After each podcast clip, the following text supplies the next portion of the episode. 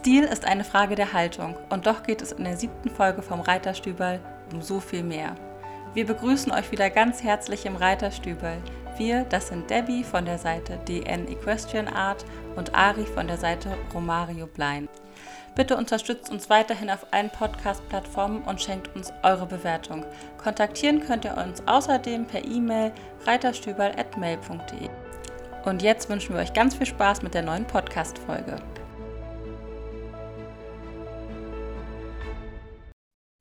Herzlich willkommen zu einer weiteren Podcast-Folge des Reiterstübel. Ich sitze hier mit der lieben Ari. Hi Ari. Hallo, ich freue mich sehr, wieder hier zu sein. Heute geht es äh, um äh, Haltungsformen. Ich habe über Instagram eine kleine Umfrage gemacht, habe gesehen, dass euch das sehr interessieren würde. Da dachten wir, reden wir mal ein bisschen über unsere Erfahrungen in den verschiedenen Haltungsformen. Ähm, ich hatte Black ja schon in verschiedenen. Ari, du hast ja deine zu Hause. Genau, mittlerweile habe ich meine zu Hause, aber ich war vorher ja auch lange Einsteller, also eigentlich seitdem ich denken kann, waren wir immer in Berlin in Stellen eingestellt und hatten auch schon verschiedenste Haltungsformen, also von ein Pferd, was Boxenhaltung hatte, zu Halbboxenhaltung, Halboffenstall, zu Offenstall und jetzt zum eigenen Stall habe ich alles erlebt. Und ich finde es relativ spannend, auch immer zu fragen, wofür sich Leute selbst entscheiden bei ihren Pferden. Weil ja. ich persönlich für mich entschieden habe, dass man gar keine feste Meinung haben kann. Aber ich weiß, dass es eben auch Menschen gibt, die sagen, Pferde gehören in eine Box und haben eben nur ihre drei, vier Stunden Auslauf. Und es gibt Menschen, die sagen, Pferde sind 24 Stunden draußen und müssen immer draußen sein. Ja, also die Meinung habe ich eigentlich auch. Ich war ein absoluter Hardcore-Offenstall-Verfechter vor mhm. äh, einigen Jahren und mittlerweile bin ich wirklich weggekommen von, äh, von dieser Radikalität einfach weil ich gesehen habe, dass das einfach nicht funktioniert. Ähm, teilweise nicht für das Pferd, aber teilweise sind die Ställe einfach auch nicht gut konzipiert als Offenstall. Ich glaube, dort, ähm, dort liegt oft das, das Problem, dass äh, Offenstall draufsteht, aber halt ohne, wie soll ich sagen, ohne, ohne gutes Konzept. Ja, da werden Pferde einfach äh, wild reingeschmissen, irgendwie äh, alles ist äh, äh durchmischt. Äh, Black stand, als er zu mir kam, ähm, kam er auch in einen Offenstall. Ähm, und danach, da, da, waren wir nicht so lange, und dann in einen weiteren Offenstall. Und ich musste sagen, der hatte ziemlichen Stress dort. Also erstens war er sehr ranghoch, da hat sich immer verpflichtet gefühlt, alles zu regeln, was natürlich für ihn jetzt nicht ideal war. Dazu hatte er 24 Stunden Heu, was für seine Figur nicht ideal war, ehrlich gesagt. Und durch die Reitweise, äh, auch wir, wir, arbeiten ja sehr viel auch, ähm, der war wirklich sehr, sehr müde immer. Ja, was jetzt nicht bedeutet, dass ich äh, finde, wenn man mit den Pferden trainiert, dass man die in eine Box, ähm, in eine Box äh, stellen muss. Äh, aber man muss sich schon gut überlegen, ähm, welche Haltungsform ist für das Pferd und für das jeweilige, soll ich sagen, Arbeitspensum, das man mit dem Pferd hat, äh, am vernünftigsten. Ich weiß nicht, ob du auch mal ein Hardcore-Verfechter warst von irgendeiner Haltungsform und das dann geändert hast. Also äh, ich habe ja angefangen quasi durch meine Mama. Das heißt, am Anfang hatte ich gar nicht so viel Recht mitzubestimmen. Ich bin hier mhm. gerade noch ein bisschen abgelenkt, weil meine Katze Krümel über mein Krümel Mikrofon hängt und versucht mitzureden. Also wenn hier gleich Knurren. Oder Katzengeräusche kommen, ich bin's nicht. Hauptsache, sie kommen nicht auf eine Taste und du bist plötzlich weg. Ansonsten wäre Krümel unser erster Gast, Ari. Genau, Wie Krümel cool ist unser denn? erster Gast. Also wenn ihr was hört, dann ist es Krümel. ähm, meine Mama hat Gut. ja immer bestimmt quasi am Anfang, wo die Pferde stehen ab dem Punkt, wo ich mitbestimmen durfte, das war eigentlich, ähm, als wir Dummy bekommen haben, da war ich 15 mhm. oder 16 ungefähr. An dem Punkt war er eigentlich noch Offenstaller, also auch wirklich richtiges Offenstallpferd. Hat 24 Stunden in einer kleinen Herde draußen gelebt und das wollten wir ihm in Berlin auch wieder ermöglichen und haben ihn auch in einen Offenstall gestellt, während Mamas Pferd zum damaligen Zeitpunkt in der Boxenhaltung war. Das heißt, sie war. Ich sehe die Katzenhaare über der Kamera. Sorry. Ich glaube, Krümel hat gerade das Bild gesprengt. Gut. Ich muss sie auch gerade davon abhalten. Ich habe es gesehen. Hier fliegen sorry. ja auch Fliegen durch die Gegend und die jagt eben weg. Also ihr hört, bei uns ist es einfach auch sehr ja, authentisch und lustig. Aber wir sitzen ja auch im Reiterstübel, ne? ja, das stimmt. Manchmal hat man hier eben Gäste, die nicht so vorhergesehen sind. Gut, sorry. Ja, weiter geht's. Ähm, und Mama hatte ihr Pferd in der Boxenhaltung, wo es eben vormittags rausging und nachmittags wieder rein. Fand damals ganz lehrreich für mich, dass äh, Dami zwar glücklich schien in diesem Offenstall, aber nach einer gewissen Zeit auch total müde war. Der hat diese Herdenrolle übernommen, ähm, des Leitchefes, und hat äh, mit einer Leitstute zusammen ja. eben die Herde angeführt. Und die hatten zu dem Zeitpunkt auch noch einen Fohlen in der Herde, also eigentlich wirklich eine schöne, stabile Situation, wo auch nicht äh, viele Pferde rein oder rausgegangen sind, so wie man sich es wünscht. Aber er hat sich so viel Stress gemacht, dass wir dann angefangen haben, ihm alle zwei, drei Tage abends wirklich in eine Boxennacht zu ermöglichen, damit er das überhaupt durchhält. Und das war für mich der Punkt, an dem ich für mich erkannt hatte, das allererste Mal, dass vielleicht manchmal der Gedanke von dieser Freiheit nicht unbedingt nur gut ist für jedes Pferd. Während mein Kindheitspony ähm, in der Box unfassbar unglücklich war und der hat wirklich 24 Stunden draußen leben wollen hat das auch gebraucht. Ja, ich finde, es ist wirklich wichtig zu sehen, ähm, was, was vermittelt uns das Pferd? Ja? Was sagt es uns? Man muss es ja auch beobachten. Bei uns, die Herde, die war tatsächlich sehr, sehr unbeständig. Also da waren die Wechsel wirklich sehr, sehr oft. Das hat Black überhaupt nicht gut getan. Also da gab es wirklich viel Unruhe. Wirklich ein schöner Offenstall, da kann man nichts, äh, nichts dazu sagen. Ganz gigantisch große Weiden, also wirklich toll. Die waren so zwischen April und äh, Oktober waren die offen. Da war es eigentlich auch etwas ruhiger. Im Winter hatten sie einfach einen ganz, ganz großen Auslauf, sage ich mal. Du, deine Katze sprengt schon wieder das Bild. Ich weiß. Also diese Podcast-Folge ist ja wirklich... ja, Krümel, was machst du? Ich versuche hier was zu erzählen. Ach, die ist süß. Okay, so. gut. Genau. Und ich glaube, das Hauptproblem dort war äh, einfach diese Unbeständigkeit, diese wahnsinnig vielen Wechsel. Und was ich sehr spannend fand, fand auch, ähm, das war eine gemischte Herde. So, gemischte Herde kann funktionieren, muss aber nicht. Also, äh, also was heißt gemischt? Am, am, Schluss waren es noch zwei Stuten und der Rest war Wallach. Ich glaube, zehn, zwölf Wallache.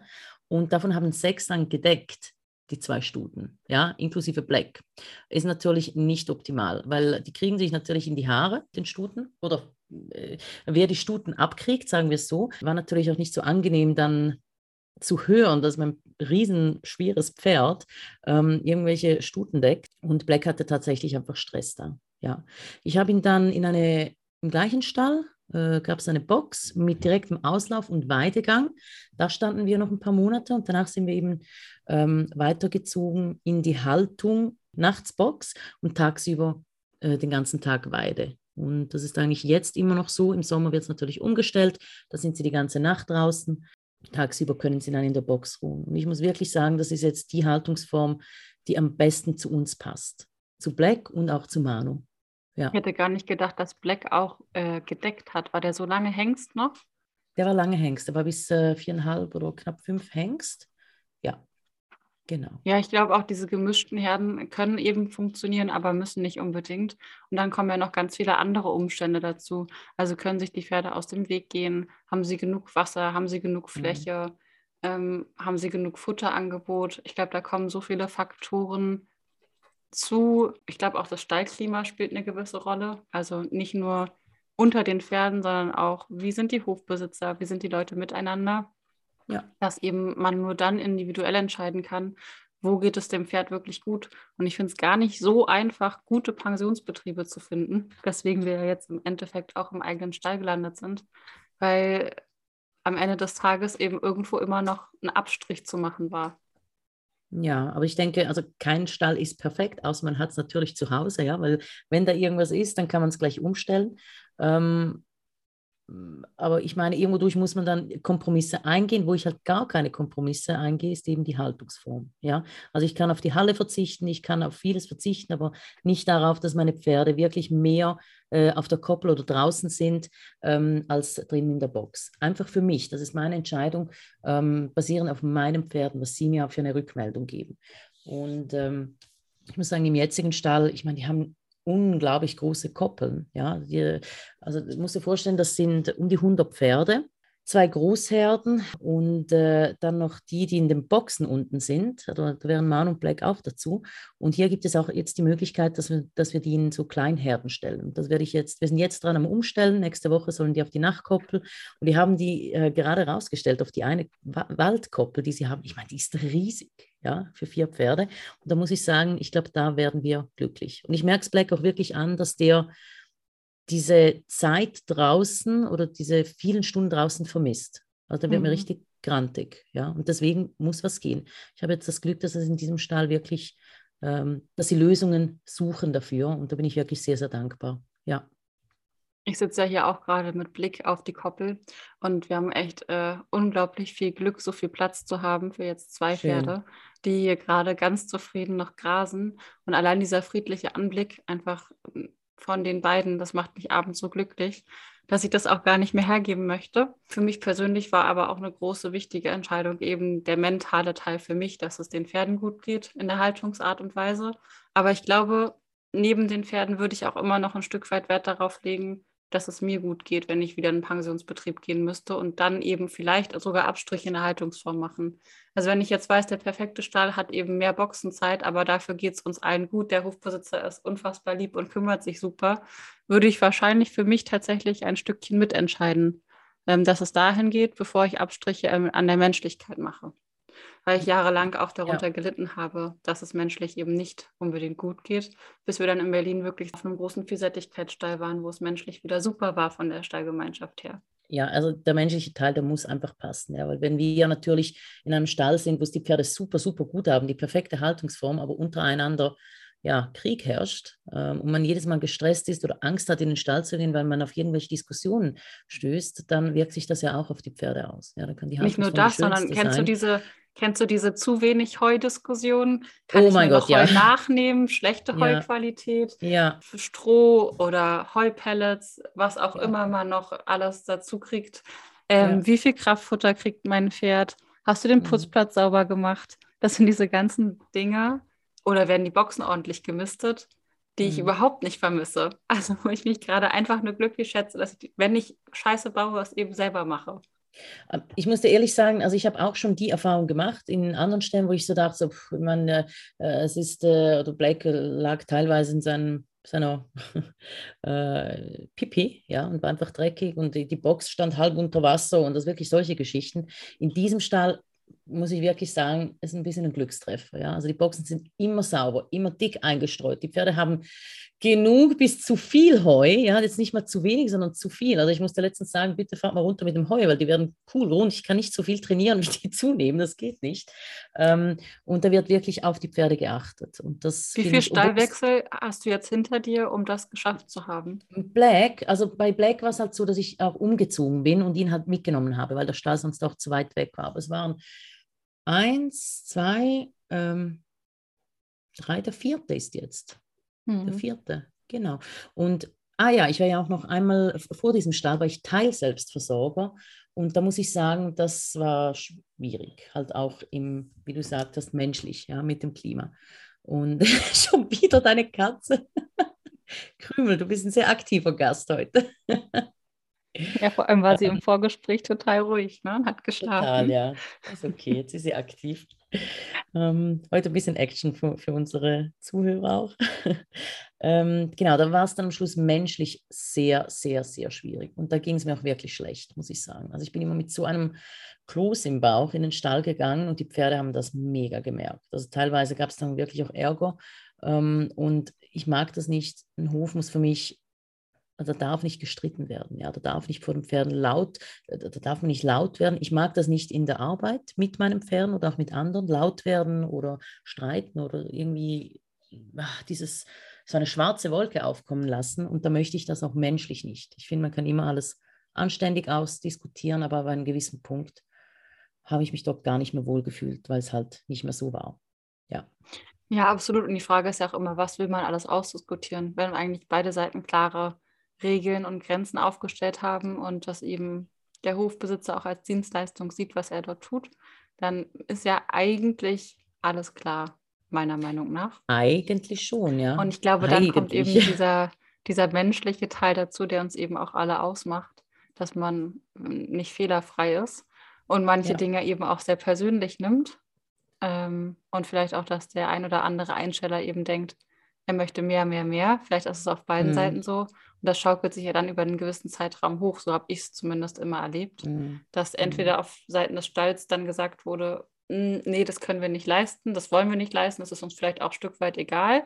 Aber die Einsteller dann gesagt haben auf der anderen Seite, wir wollen aber, wir wollen aber, wir wollen aber und sich das dann so hochgeschaukelt hat, entweder in der Stallgemeinschaft oder aber auch zwischen den zwei Parteien an sich, bis es dann letztendlich zu so einem Schreiausbruch kam und alles. Ähm, ja. Ja. ja, genau, alles einmal rausgeschrien wird, was aber überhaupt nicht, ist ja egal, ob es jetzt in so einem Konflikt ist oder mit einem Konflikt mit anderen Menschen, was überhaupt nichts bringt. Am Ende des Tages verletzt nee. man einfach nur Gefühle und, und sagt vielleicht Dinge, mhm. die man gar nicht sagen möchte, hat aber nichts an der Sache an sich geändert. Ja, also es ist halt schwierig. Also ich finde ich es immer sehr, sehr wichtig, in einen Stall zu kommen, wo klare Stallregeln auch herrschen. Ja, ich glaube, dass ja. gerade in einem großen Betrieb, ich finde das wichtig, dass ein Stallbetreiber sagt, so, ihr kommt hierher, das ist die Leistung, das sind aber auch die Regeln. Ja, und auch wirklich so durchgesetzt wird. Fair natürlich. Nicht der eine kann es machen und der andere nicht, weil das gibt automatisch dann auch Ärger. Und dann weiß ich auch, woran ich bin. Ja, weil ich gehe dorthin, ich weiß, wie, wie, wie, äh, wie der Alltag dort geregelt wird, woran ich mich zu halten habe. Und da kann ich entscheiden, möchte ich dorthin oder ist es trotzdem nichts für mich. Ja? Und am Ende des und, Tages braucht ähm, man so eine Art Kindergärtner, der in der Mitte steht und ja nicht nur, nicht nur die Pferde managt, sondern auch ja. uns, uns Frauen auf einem Haufen. Ja, aber ich finde das auch total schwierig. Frauen. Also ja, ich sehe es bei uns. Also wir sind ja echt so viele Pferde. Also ich muss sagen, 80 Prozent sind so äh, Rentnerpferde oder zur Reha. Also die sind diesen Großherden, die haben es wirklich wahnsinnig gut. Und ähm, 20 Prozent sind so wie ich, ja, die hingehen, jeden Tag auch trainieren und ähm, auch wirklich im Stallalltag eingebunden sind. Und ich denke manchmal, äh, unser Stallbesitzer, der wird so oft angehalten, wenn, wenn er mal bei uns im Stall ist und der möchte das und der fragt das. Und ich meine, das muss man erstmal managen, ja, und auch die Ruhe bewahren. Ja, da hat ja auch noch tausend andere. Alles. Total. Der hat ja auch tausend andere Dinge zu tun. Und äh, da muss ich echt sagen, da bewundere ich äh, die Ruhe vieler Stallbesitzer. Aber das ist nicht einfach, so viele Frauen auch auf einem Haufen, weil, sagen wir ehrlich, die meisten sind ja Frauen. Und das dann auch äh, zu managen. Ja. so Krümel wieder weggelegt. Sie möchte hier wirklich das Reiterstübel-Feeling ja, ja. so ein bisschen aufrecht halten. Aber das passt doch auch, oder? Eine Katze auf dem Hof im Reiterstübel. Ja, wir ja. hatten uns ja auch sowieso schon vorgenommen, dass wir uns ab, äh, ab den nächsten Folgen auch mal ordentlich was hier an Trinken und Knabbereien hinstellen wollen, damit wir genau, so ein genau, bisschen mehr genau. das Stüberl-Feeling ja, das, Ich das finde, da kommt ja viele, so eine Katze gut. Stimmt. ähm, um zurückzukommen wegen den Regeln, ähm, eben wenn der Stallbesitzer das so sagt, aber dann weiß ich auch, wo, wo die Freiheiten sind und in welchem Rahmen ich mich bewegen kann. Ähm, in meinem Stall war es halt tatsächlich so, dass dass mir ganz, ganz oft reingeredet wurde bei meinen Pferden und das akzeptiere ich natürlich nicht. Man kann Vorschläge machen, da bin ich immer super offen dafür, aber es gibt natürlich auch Grenzen, wenn es nicht die eigenen Pferde sind. Ja. Man ist ja trotzdem eingestellt und ähm, das war dann ein großes Konfliktpotenzial und da blieb eigentlich nur wegzugehen dann. Ja. Ich glaube, es ist eben immer schwierig zu schauen, wo sind die Grenzen. Wenn der Stallbetreiber Total das schwierig. wirklich als Dienstleistung anerkennt und man selber mhm. als Einsteller das auch, das ist in Ordnung. Mhm. Aber an dem Punkt, an mhm. dem man im Training ist und jetzt nichts Verwerfliches mit seinem Pferd macht, im Sinne jetzt von irgendwelchen tierquälerischen Geschichten, mhm. ähm, ist man einfach in seinen Entscheidungen frei.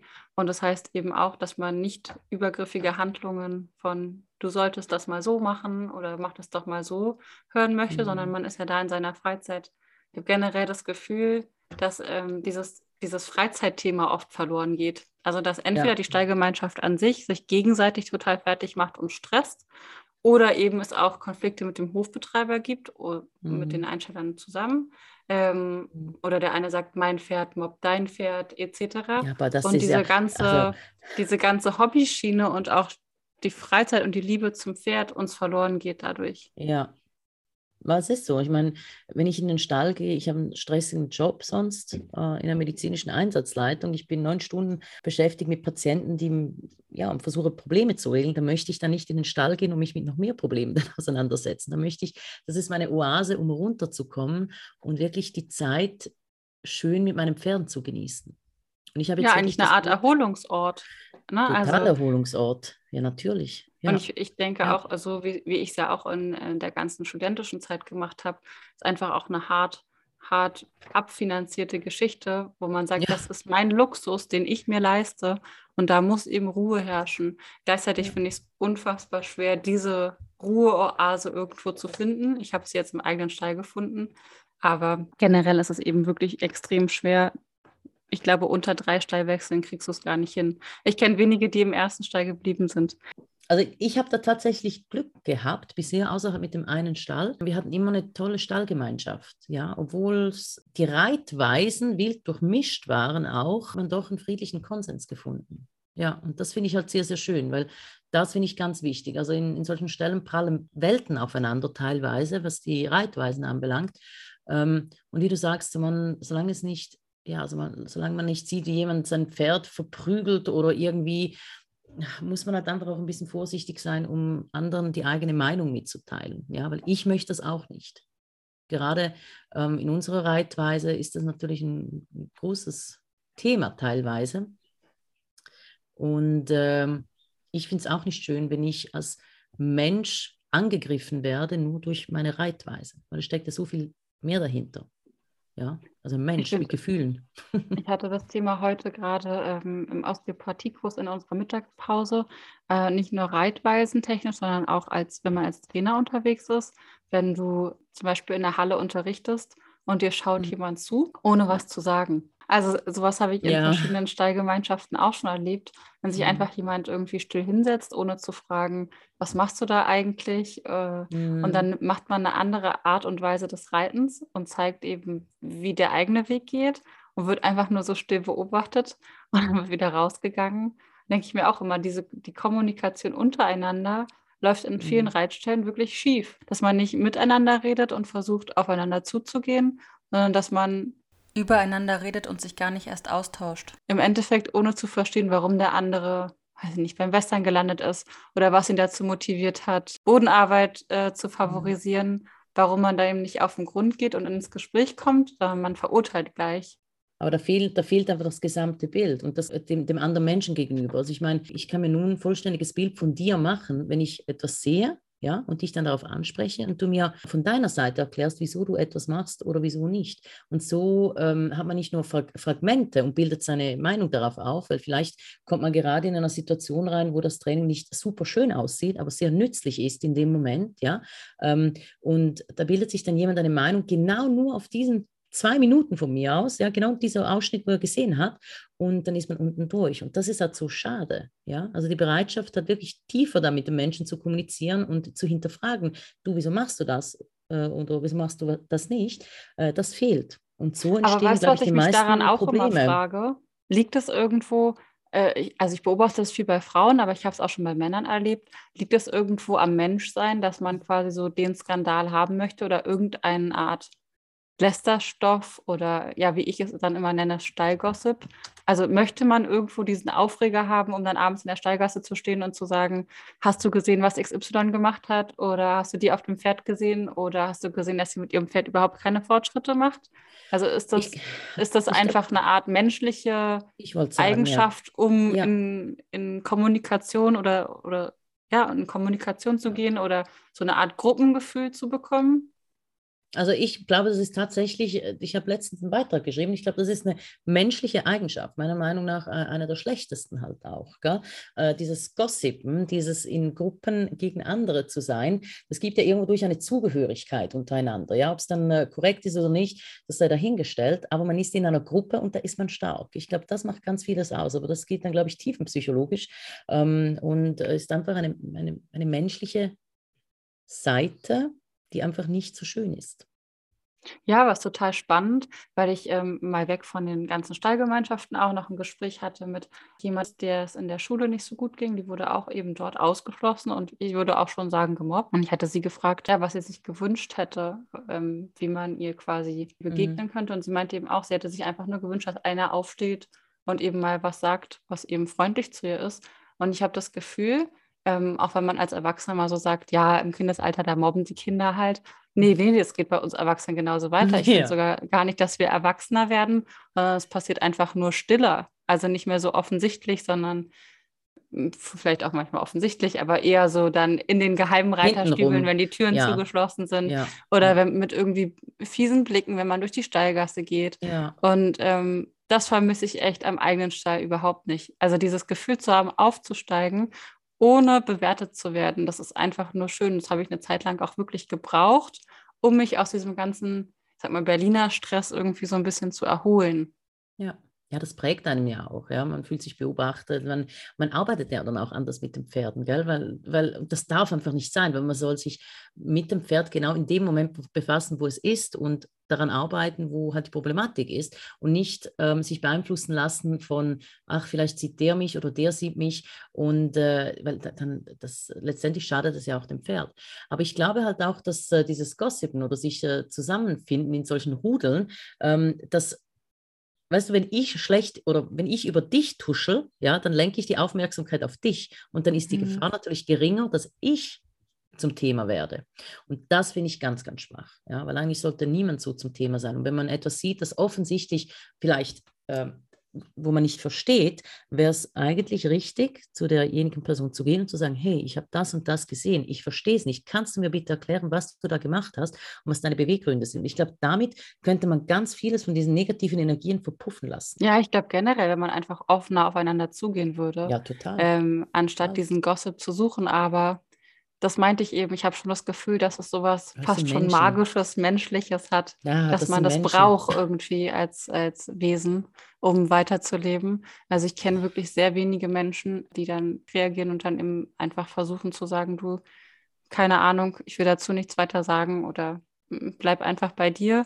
Ja. Ähm, es bringt eben auch nichts, sich endlos recht zu fertigen. Die Erfahrung habe ich auch gemacht und es bringt aber genauso wenig da in offene Kommunikation zu gehen, wenn die andere Seite es nicht möchte. Das heißt, ich möchte nee. auch niemanden belehren. Man kann einfach mhm. nur bei sich bleiben, versuchen, das Beste aus der Situation zu machen. Oder wie ich mich mhm. dann eben auch an einem gewissen Punkt äh, entschieden habe, im schlimmsten Fall muss man eben auch mal den Stall wechseln und sagen, ich halte es hier einfach nicht mehr aus.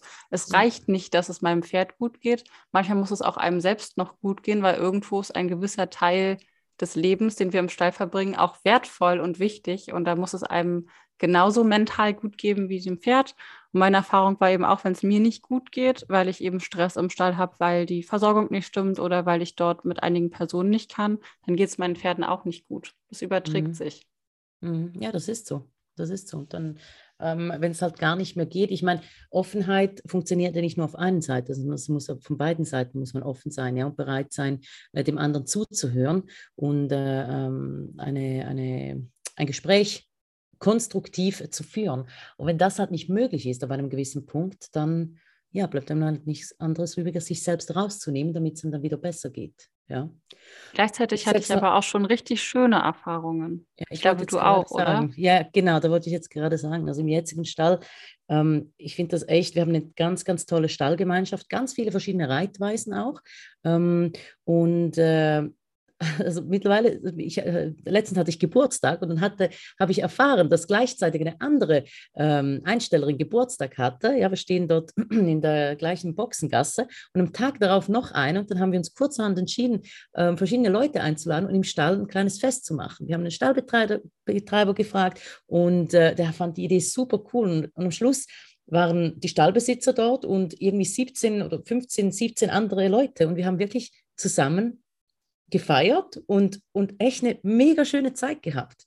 Und das fand ich so schön, weil es hat einfach dem Herzen gut getan, weißt du? Ich finde auch genauso sollte es sein, weil es geht ja am Ende des Tages um nichts anderes, als dass man ja gemeinschaftlich äh, eben sein Hobby auslebt. Ja, ohne, so. ohne irgendwelchen Konkurrenzdruck, ähm, zumindest ja. jetzt in dem Bereich, in dem wir uns bewegen. Wir sind jetzt nicht ja. bei den extremen Sportreitern. Ja, äh, ja. Ich hatte auch so ein richtig cooles Erlebnis eigentlich, als ich den Stall gewechselt hatte mit äh, mhm. äh, meiner Mama. Da war ich gerade, hatte ich angefangen zu studieren und wir sind ein bisschen außerhalb von Berlin nach Brandenburg gezogen in einen großen Vielseitigkeitsstall, auch eines Züchters, der ähm, ja international mittlerweile züchtet. Und ich war damals die einzige Dressurreiterin dort. Mhm, mhm, Zwischen den ganzen Springern die einzige, die lange Bügel hatte und äh, versucht hat, auf diesem riesen Springplatz sich ein Dressurviereck anzulegen.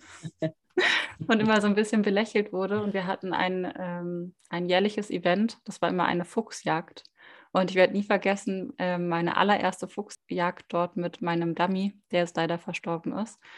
Mhm. das war so süß. Ich, ich bin da ganz naiv rangegangen, weil ich überhaupt nicht wusste, was macht man auf so einer Jagd überhaupt. Ne? Reitweisenübergreifend weiß man ja auch nicht immer, was die anderen da so treiben. Ja, ja. Und hatte dann ja. so für meinen damals auch schon, ich glaube, da war ja auch schon 18 oder 19 ungefähr. Mhm ähm, Jährigen hatte ich einfach sehr lange Bügel und meinen Dressursattel und keine Sicherheitsweste und meine Dressurkappe. Und wir waren schon ein recht großes Feld und die ähm, ganze Fuchsjagd ist immer in einem Reiterfeld und äh, ne, einem Springfeld, einem, die, einem Feld, was quasi nicht springt, was einfach mitreitet, das so, dass man die Hindernisse umreiten kann, okay. und einem Kutschlager. Dann fahren eben alle, die nicht mitreiten, in Kutschen mit und trinken ordentlich ein. Okay. Das ist eigentlich ein richtig cooles Event. Es gibt eine ja. Mittagspause quasi und abends sitzen dann einfach alle zusammen. Und in diesem Event, das werde ich auch nie vergessen, nach einer halben Stunde konnten dann alle Mitleid mit mir, weil sie mich da haben so reinrennen lassen, ne? mit den langen Bügeln. Ich hatte überhaupt keine Zeit mehr während der ganzen Jagd, die wirklich abgeht, wenn man das mal mitgeritten ist, im richtig schnellen Galopp ähm, meine Bügel kürzer zu machen, geschweige denn mir irgendwo Halt zu suchen, weil mein Opi richtig losgeflitzt oh. ist. Und wir waren ganz vorne am Feld. Ich kannte die ganzen Regeln nicht. Ich wusste auch nicht, dass man den Fuchs nicht überholt. Aber es war ein okay. super schönes Erlebnis und wir haben diese ja. Fuchsjagd danach echt äh, mehrere Jahre gerne begleitet. Ich bin sie auch nur einmal geritten. Das ja, okay. Ein Erlebnis. Einmal, ja, genau, einmal nie wieder. Weil ja. wir waren wirklich sehr, sehr schnell unterwegs und ich bin eigentlich nicht so ein Geschwindigkeitsjunkie. Mhm. Ne, über Stock und Schein reitest du da ja in einem rasanten Tempo mit ziemlich mhm. viel Alkohol zwischendurch. Die Reiter, Aber wir ja. haben abends zusammengesessen und ich habe diesen Stall unfassbar doll geliebt und habe ihn auch immer noch im Herzen, weil das einfach so eine richtige Verbindung war zwischen totalen Sportreitern, die auch wirklich erfolgreich auf Turnieren waren, ähm, zu Freizeitreitern und eben auch zu mir da als absolutem Outlaw ja. mit, äh, mit Dressur und auch Leuten, die gar nicht geritten sind und Kutsche gefahren sind. Und das finde ich einfach immer noch schön, dass es möglich ist und dass man auch dort immer noch zurückkehren kann und mit offenen Armen empfangen wird. Ja, das finde ich wirklich auch sehr schön. Also ich würde sagen, bei mir ist es auch wirklich in allen Stellen so, außer halt im einen, wo es, ja, wo halt äh, die Ausnahme die Regel bestätigt hat. Aber letztendlich vereint uns ja alle die Liebe zum Pferd. Ja, und wenn man das, glaube ich, ähm, in, in, den Fokus stellt, dann kann man ja eigentlich nur eine gute Gemeinschaft sein, sollte man meinen. Aber ich glaube, das geht halt manchmal so ein bisschen verloren, eben durch auch durch diese menschlichen Aspekte. Aber es ist ja viel schöner, wenn man sich dann zurücksinnen kann an diese schönen Momente wie du jetzt, ja, wo du mit einem Lächeln darüber erzählen kannst und äh, diese Dinge in Erinnerung bleiben als irgendwelche schlechte Erlebnisse. Dass man mal vielleicht irgendetwas Schlechtes erlebt, das kann man ja nicht verhindern, aber im Großen und Ganzen soll es ja die Zeit mit den Pferden etwas Schönes sein und schöne Erinnerungen generieren. Ich hatte heute Morgen gerade einen, ich glaube, Psychologie-Podcast gehört auf dem Weg. Und mhm. da ging es darum, dass unser Gehirn äh, wirklich extrem angesprochen werden muss, damit es sich einschaltet. Und deswegen wir uns auch nur auf, sag mal, extremere Erlebnisse zurückbesinnen können oder erinnern können. Und bei anderen ähm, nicht so wichtigen Ereignissen quasi das Gehirn auch wieder ein bisschen was verdrängt, damit es nicht mhm. zu voll wird. Und ich erinnere mich an sowas Gutes, aber ich erinnere mich genauso auch an eben negative Erfahrungen. Ja. Ähm, hin zu zum Beispiel einem Stall, wo der Pfleger abends immer betrunken war und dann abends im Heu gelegen hatte und wir noch dafür gesorgt haben, die Pferde irgendwie zu versorgen jeden Abend und irgendwie noch Futter ranzuschaffen. Und die Stallbetreiberin mhm. das Ganze wusste, aber nichts getan hat und sich das über Jahre auch nicht verändert hat. Wir waren zum Glück nur eine kurze Zeit dort, aber das hat mir nach, also wirklich lange nachgehangen, weil ich das nicht verstehen konnte, wie man Tieren gegenüber so verantwortungslos sein kann. Ja, ne? genau. Also ich meine, der arme Mensch, der mhm. konnte nichts dafür, der hatte ein ganz anderes Problem. Ähm, wir haben ihm einfach nur versucht zu helfen, aber diese, dieser arme Mensch inmitten dieser armen Pferde, die dann abends manchmal irgendwie zwei Portionen Hafer mehr hatten oder überhaupt mhm. kein äh, Heu, weil einer auf Diät war plötzlich. Das ist mir mhm. auch sehr lange in Erinnerung geblieben. Genauso wie mir immer in Erinnerung bleiben wird, äh, dass ich als Kind gesehen habe, wie man eine Reithalle zugemacht hat, um morgens mal ein paar Pferde zu maßregeln. Das sind einfach so Erfahrungen, die, glaube ich, wird man nie wieder los und die werden einen auch immer ja. begleiten und die prägen einen ja auch irgendwo in seinem ja. Meinungsbild. Manchmal habe ich das Gefühl, dass alleine das dafür sorgt, dass man mit dieser Meinung nicht mehr ganz unbefangen auf andere losgeht. Ja, und ich glaube, das ist einfach auch das Problem. Wenn eine vorgefertigte Meinung bereits besteht, ist es unheimlich schwierig, die dann ähm, vom Gegenteil zu überzeugen. Ja, weil Menschen halten sich an ihren Meinungen fest und das ist noch eine, in meinen Augen, eine Eigenschaft, die nicht so gut ist. Ja, weil ähm, es kann sich ja immer alles ändern. Aber dafür muss einfach die Bereitschaft auch da sein, ähm, unvoreingenommen an den Gegenüber heranzutreten und wirklich in einen offenen Austausch zu gehen. Ja, ich glaube, das ist heute nicht nur in der Reiterwelt, das gibt es ja auch im Hundesport oder überall eigentlich, ähm, dass die Leute ihre Meinung bilden und auf der festhalten, komme was wolle. Und das gibt halt sehr oft sehr großen Zündstoff. Dabei will ich aber gar nicht nur sagen, die Leute und quasi mit dem Finger auf andere zeigen, sondern ich ertappe mich selber auch oft genug dabei, so ein Video zu sehen und irgendwie in den ersten zwei Sekunden zu denken, oh Gott, was soll das denn? Also, ja, ne, also ich, ähm, ich schließe mich da nicht aus. Also die Leute ist wirklich generell gemeint und mir geht es ja genau, auch so. Genau, aber ich, ich glaube, der wichtige Gedanke dahinter ist, nach diesem, oh Gott, das geht gar nicht, zu sagen, okay, ja kurz einmal durchatmen und sich das ja. vielleicht nochmal angucken. Und dann kann ja. man für sich entscheiden, okay, es gefällt mir wirklich nicht. Dann ist mhm. für mich der einzige Weg eben, ja, denjenigen im Stall quasi einfach weiter freundlich zu behandeln und sein Training sein Training sein zu lassen. Oder mich eben dafür zu entscheiden, doch nochmal zweimal hinzugucken und zu sagen, hm, also warum gefällt mir das eigentlich nicht? Habe ich damit, habe ich schon mal irgendwas erlebt, Mhm. Was zum Beispiel, wie ich vorhin erzählt habe, ne, was mich irgendwie geprägt hat. Ähm, ich bin durch so viele Städte gekommen. Ich habe bestimmt schon negative Erfahrungen irgendwo gemacht. Triggert mich das vielleicht? Oder eben zu sagen, warum machst du das eigentlich so? Aber genau. ich finde das manchmal genau, total das schwer, mich selbst auch dazu immer wieder zu ermutigen und zu sagen, obwohl du es schon 500 Mal gesehen hast, dass es nicht gut ist, gehst du trotzdem nochmal hin und guckst es dir an, weil der Mensch dahinter vielleicht einen anderen Beweggrund hat ja, und vielleicht hilft ja. man ja dem, dem Menschen gegenüber auch ähm, ein bisschen aus einem Muster rauszukommen oder auch, also ich meine, es ist wie gesagt gegenseitig. Ich sage jetzt nicht nur andere, sondern ich selbst bin ja auch froh, wenn jemand zu mir sagt und mich etwas fragt, ähm, und ich mir die Gedanken machen kann und dieser Person das erklären kann oder dann vielleicht auch sage, okay, ja, aus dem Blickwinkel hatte ich es noch nicht gesehen, vielleicht kann ich ja noch irgendetwas Kleines ändern oder vielleicht gibt es Verbesserungspotenzial. Ich meine, Austausch bedeutet immer Wachstum, ja, wenn es ein guter ja. Austausch ist, also persönlicher Wachstum. Und äh, ohne Austausch, da bleiben wir einfach immer am gleichen Punkt stehen. Und das ist einfach, und da verschließen wir uns ja auch, ja. Wir werden so ein bisschen egomäßig. Wir verschließen uns anderen gegenüber, wir bleiben immer am gleichen Punkt, entwickeln uns nicht weiter.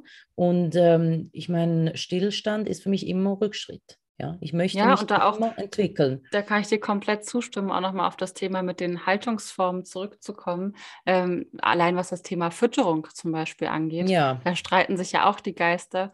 Ähm. Ich hatte gerade so eine Story-Umfrage gemacht und da wurde ich gefragt, was meine Pferde zu fressen bekommen. Und ich finde es mhm. immer also klar zeige ich das gerne, aber ich finde es immer so schwierig, weil nur weil meine das zu fressen bekommen, heißt es ja nicht, dass es für andere gut ist. Das Total. ist einfach so individuell, was Fütterung anbetrifft, dass man das ja gar nicht von einem den Rückschluss auf alle führen kann. Und genauso wird es bei der Haltungsform sein. Der Offenstall wird nicht für alle gut sein, die Box wird nicht für alle gut sein. Ja.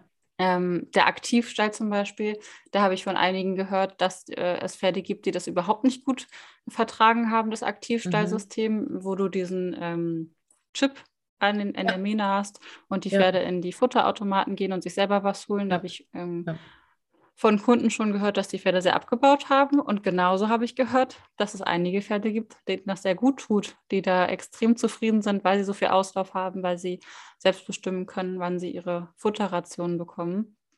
Ich denke, also, das ist wirklich äh, individuell, wobei es mich gleichzeitig auch immer nervt, das zu sagen. Alles ist individuell, wir sind so offen. Das klingt ja, ja auch immer ist, so ein bisschen. ich weiß, aber tatsächlich, aber tatsächlich ist es ja so, ja. Genauso wie wir individuell sind, sind es ja auch die Pferde und ihre Bedürfnisse. Ähm, das mit dem Chip, das hatte ich übrigens in dem Offenstall vorher, ja, wo die Herde mhm. halt immer wieder gewechselt hat. Black hat den Chip implantiert tatsächlich. Ja, das sind so Fütterungsautomaten, das finde ich ganz interessant. Zuerst hatten sie wie ein, ein Halsband sozusagen mit einem Chip und danach konnte man das, äh, wie halt der Erkennungschip Microchip auch implantieren lassen und das funktioniert tatsächlich relativ gut, weil man kann das Kraftfutter einstellen auf solchen Computern, individuell auf das Pferd, ja, okay, hier kommt es wieder und die können sich das dann abholen in ähm, verteilt über 24 Stunden. Das fand ich eigentlich ganz gut. Das Problem ist einfach, ja, ähm, teilweise kommen die nicht mehr raus, weil du kannst die dann hinten unter Strom setzen. Und das wollte natürlich keiner von uns, ähm, weil du möchtest ja nicht, dass wenn ein Pferd drin ist, von hinten dann eine Gerte mit Strom kommt. Ja, das finde ich jetzt nicht so nett. Ja, und da gab es tatsächlich Pferde, die sind einfach drin geblieben und äh, da musste dann irgendein Black kommen oder so von hinten nachschieben, okay, damit die rausgingen oder fingen an mit dem, mit dem Bein an die Futterschüssel zu, zu schlagen. Das ist natürlich, ja, also ich finde es eigentlich eine gute Lösung, aber halt äh, doch mit gewissen Problematiken. Ja, zum Beispiel, dass die Pferde einfach drin stehen bleiben. Aber theoretisch von der Rationierung ganz okay. Ja. Ja, aber auch da, also da habe ich auch schon so übergriffige Erlebnisse gehabt von dein Pferd braucht immer XY und du ja. musst immer Hafer füttern und äh, Müsli-Sorte. Ja, ja, aber das ist ABC auch ein Business dahinter. Ist die allerbeste. Ja, ja. ja. Diese Aussagen finde ich einfach allesamt falsch, weil es gibt ja. halt nicht immer den einen Weg. Den gibt es nicht sondern es gibt halt fürs Pferd das. Und eigentlich sollte ja die Heuration schon mal einen größten Teil des Futters ausmachen und was man dazu ja. braucht, kann man dann eben immer noch bestimmen. Ähm, genauso ja. Thema Haltungsform hatte ich gerade eine Kundin, die, ähm, das fand ich auch ganz spannend, erzählt hat, dass der Landwirt nebenan gedüngt hat, das Feld. Und mhm. sie hatte eigentlich die Pferde aus einem Brunnen trinken lassen. Und äh, das, durch das Düngen und die ganze Gülle war das äh, Grundwasser verunreinigt. Und die hatten oh. eine richtige Nitratvergiftung. Wow. Habe ich vorher noch nie gehört. Finde es total gut, dass ihr das voll aufgefallen ist. Sie hat das Wasser testen lassen und alles umgestellt. Ja. Ja. Ich werde eben einen Durchfall hatten. Aber ja, eben auch, auch da nochmal spannend, wo man alles drauf achten muss. Ne? Dass es wirklich ja, man muss ja auch wach so viele sein. Faktoren sind und man muss die ganze Zeit aufpassen, weil auch in einem Stall, in dem alles gut war, kann sich mal etwas verändern, ohne dass der Stallbetreiber oder jemand anderes dafür verantwortlich ist. Gerade mit jetzt ja. mit dem eigenen Stall lerne ich einfach auch nochmal, wie viel Verantwortung das ist und wie viel Wachsamkeit das ja. erfordert, eine gute Stallführung und ein gutes ja. Stallmanagement auf die Beine zu stellen. Ja, und das ist ja auch ein Miteinander, ja. Also nur ich jetzt wo eingestellt bin, heißt das nicht, dass jetzt 100 Prozent der Verantwortung auf, die, auf den Stallbetreiber und, und das äh, Personal abgewälzt wird, sondern ich bin immer noch verantwortlich für meine Pferde. Das heißt, ich habe ein waches Auge. Ich schaue mir an, ähm, haben sie zu viel Heu, zu wenig Heu, also ähm, oder kommen sie raus, kommen sie nicht raus, gibt es irgendwo Probleme mit äh, Strahlfall, was auch immer, ja. Ja, dass es einfach auch in unserer Verantwortung liegt unsere Pferde im Blick zu haben, auch wenn man irgendwo eingestellt ist. Ja? Weil auch ja. der Stallbesitzer, der hat ja nicht, wie bei uns jetzt, 100 Pferde. Wie soll man denn da bei allen immer die Augen haben? Ja? Aber weißt du, was ich daran so schwer finde im Pensionsbetrieb, ist halt auch, dass du ja nur einen gewissen Bruchteil des Tages da bist. Also wenn du jetzt ein normaler Einsteller ja. bist, siehst du ja vielleicht zwei bis vier Stunden eines 24-Stunden-Tages. Und ja. ich sehe jetzt äh, aktuell auf jeden Fall richtig, richtig viele Stunden, also bestimmt zwölf Stunden am Tag meine Pferde hier. Ähm, mhm. Und durch die Kamera kann ich ja eigentlich jederzeit einschalten. Und ich fand das auch nochmal so aufschlussreich, wirklich zu sehen, was sind eigentlich deren Gewohnheiten, wann ruhen sie, wann fressen sie, wann schlafen sie. Und im Pensionsbetrieb musst du diese Verantwortung ja ein Stück weit abgeben und das eben auch mit einem guten Gewissen an jemanden, der sich da dann genauso verantwortungsvoll darum kümmert. Und das finde ich eben sehr selten. Und wenn man es gefunden hat, dann sollte man da auf jeden Fall bleiben und eben dafür sorgen, dass das Pferd da lange glücklich bleiben kann. Ja, da, also man, da hast du schon recht. Man gibt natürlich schon ein Stück weit die Verantwortung ab, aber ich kann sie mir natürlich auch parallel zurücknehmen. Weißt du, was ich meine? Weil Klar. ich kann ja trotzdem zwölf Stunden im Stall dort sein und das beobachten. Also ich habe mal eine halbe Nacht auf der Koppel verbracht bei Black, weil, ich mich, weil mich interessiert hat, weil die im, was die im Offenstall so treiben. Ja, also ich denke, es liegt an einem selber zu entscheiden, ähm, wie bequem möchte ich es mir machen, ja, und was bin ich bereit ähm, dafür herzugeben? Also teilweise, dass vielleicht gewisse Dinge dann nicht gleich gesehen werden. Oder ähm, investiere ich noch etwas mehr Zeit, auch wenn ich in einem äh, Pensionsstall bin und eigentlich nichts machen muss, aber äh, habe so eine gewisse Kontrolle über meine Pferde, ja? ja, und über ihre Gesundheit und Befindlichkeit. Das ist so mein Weg, ja. Ja. Ja. Dem habe ich eigentlich auch nichts mehr hinzuzufügen gerade. Ja. Ich habe das Gefühl, wir haben ganz schön viele Themen angeschnitten. Ja, das ähm, stimmt. Man könnte noch ewig weiter quatschen, aber ich glaube, wir haben ja, wie gesagt, immer noch ganz viele Podcasts. Ja, natürlich. Allein schon über Heunetze oder nicht. Ach, und welche genau. Art von Heutrögen und auf Genau. welcher Höhe sind die Tröge angebracht und welche Tränkenform. Und du glaubst Genau. nicht, wie viel ich mich mit Steinmatten beschäftigt habe und Ja. Umzäunungen. Ja, ja, ja, das glaube ich. Ja, nee, auch über Futter und so weiter und so fort. Ich glaube, da können wir noch äh, ganz das viele ist eine Wissenschaft Folgen an sich, glaube ich. Ja, okay, aber dann würde ich sagen, beenden wir das für heute. Ja, heute haben wir lange ge ge gequasselt, wir zwei.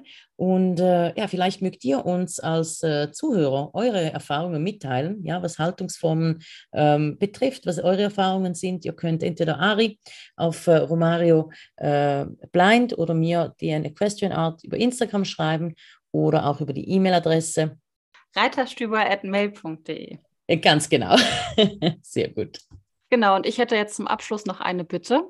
Und zwar kümmern wir uns gerade ganz aktiv um die ersten Gäste im Reiterstübel, denn wir wollen das Ganze ja hier nicht nur mit Krümel füllen, sondern Ja. auch ein bisschen lebendiger gestalten. Und unser beider großer Wunsch ist es eigentlich, dieses Reiterstübel so weit lebendig zu gestalten, dass wir uns auch disziplinübergreifend austauschen können und beweisen können, dass wir das auf Augenhöhe machen können. Das heißt, wenn ihr Interesse daran habt, euch mit uns auszutauschen oder euch jemand einfällt, wo ihr sagt, oh, das, der müsste auf jeden Fall mal in den Podcast, dann schreibt uns das doch bitte auch, weil es gar nicht so einfach ist, aus seinem eigenen Kosmos manchmal auszubrechen. Und ich Mhm. mitbekommen habe, dass unseren Podcast jetzt schon wirklich viele Leute hören, was uns auch total Ja, stolz macht. total freut. ja. Aber auch die stillen Zuhörer hier am Ende, die dürfen sich gerne einmal melden, weil ich denke, es gibt da draußen ganz viele Leute, die etwas zu erzählen haben. Wir wollen hier wirklich niemanden vorführen, sondern wir wollen beweisen, dass es möglich ist, sich auszutauschen, seine Erfahrungen mitzuteilen, ohne sich anzugreifen. Und das wäre mir einfach eine Herzensangelegenheit, wenn wir vielleicht die Vorreiter sein dürfen, zu zeigen, dass wir alle eigentlich den Pferden zuliebe hier sind und eben auch Vorreiter sein können. Ja, das hast du sehr schön gesagt. Also wirklich, das Reiterstübel soll ein bisschen die Fahne sein für das Miteinander äh, in der Reiterwelt äh, und nicht das Gegeneinander. Na, dann freue ich mich sehr auf die nächste Folge. Ich mich auch, ja. War toll mit dir wieder, Ari. Und Krümel heute als erster Gast. ja. Und, finde auch Krümel äh, hat ihren Job sehr gut gemacht. Super gut, super gut. Na schön, dann wünschen wir euch noch einen wunderbaren Tag und wir hören uns wieder im Reiterstübel. Tschüss. Bis bald. Tschüss. Vielen Dank fürs Einschalten. Wir freuen uns, wenn ihr uns unterstützt und diesen Podcast liked und abonniert. Genauso freuen wir uns, wenn ihr uns auf Instagram oder Facebook folgt. Unsere Seiten findet ihr unter dn-equestrianart und romario-blind. Bis bald, ihr Lieben.